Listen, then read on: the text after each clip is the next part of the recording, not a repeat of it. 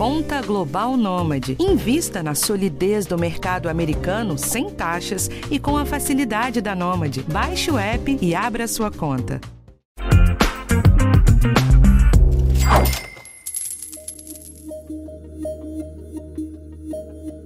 A essa altura você já percebeu que a inflação voltou a ser assunto no Brasil, né? Quem faz mercado e enche o tanque do carro, por exemplo, já notou quanto está pesando para manter o consumo no mesmo padrão. Como a gente já falou um pouco sobre como economizar com os alimentos, agora é hora de falar sobre o preço dos combustíveis.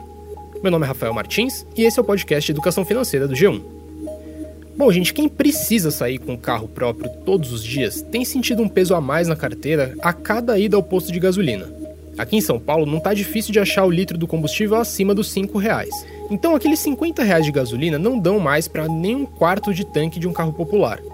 Então fica a pergunta: como economizar numa situação dessa? Para ajudar a gente nessa pergunta, a gente traz hoje o Guilherme Fontana. Ele é repórter de economia aqui do G1. Tudo bem, Gui? Tudo bem, Rafa?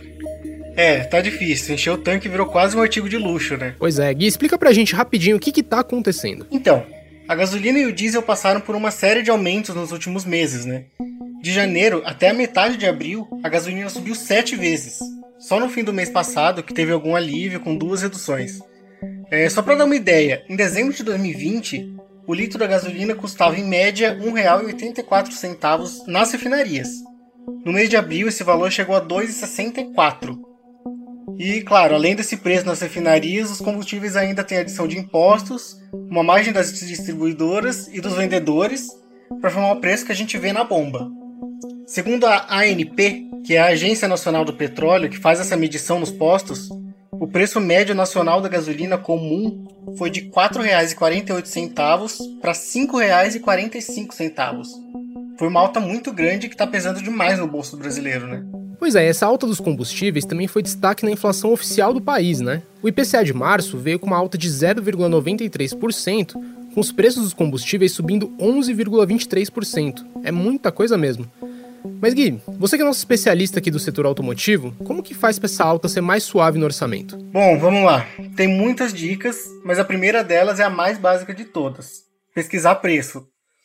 Hoje existem aplicativos que mostram em tempo real os valores de cada posto de combustível nas redondezas. Então você nem precisa gastar gasolina em busca de preços melhores. Além disso, diversas redes oferecem aplicativos próprios com vantagens, como valores mais baixos, cashback e outras promoções. Mas também tem que tomar cuidado ao optar por postos menos conhecidos, que podem ter combustíveis de baixa qualidade. Escolha sempre redes de confiança. É, e ainda vale a pena fazer aquelas contas antigas né, de consumo. Com os carros flex, por exemplo, que rodam com gasolina e etanol, você pode dividir o valor do consumo de etanol pelo da gasolina. Depois, você multiplica o resultado dessa divisão pelo preço da gasolina. Vamos dar um exemplo para ficar mais fácil.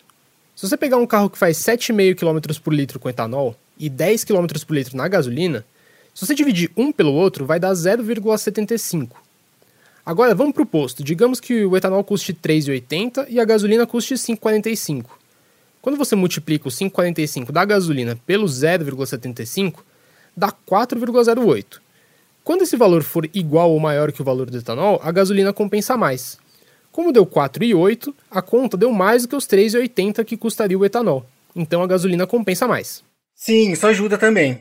Essa é uma conta simples e que vai ajudar ainda mais por focar especificamente no consumo de cada carro. Além disso, não custa lembrar que o jeito como cada um dirige seu carro também define um gasto maior ou menor de combustível. Eu trabalho há cerca de 8 anos como repórter especializado em automóveis e trouxe também umas dicas mais técnicas de direção. Mas eu não vou fazer isso sozinho não. O Ricardo Dilser, que é assessor técnico da Estelantes, ajudou nessa. Ouve o que ele falou. Tenha paciência, porque olha, toda vez que você apertar o acelerador, que você tentar fazer uma ultrapassagem, costurar, tentar ganhar aí dois ou três minutos no trânsito, isso custa caro. Testes indicam que pilotos, motoristas apressados, né, ao invés de só motoristas, esses pilotos motoristas que vão costurando no trânsito, que tentam ganhar aí dois, três minutos, costumam gastar até 10% mais de combustível. Então, programe-se, acorde um pouquinho mais cedo, tá bom? Olha aí, rapaz, 10% a mais é quase aqueles 50 reais que a gente falou lá no começo, né?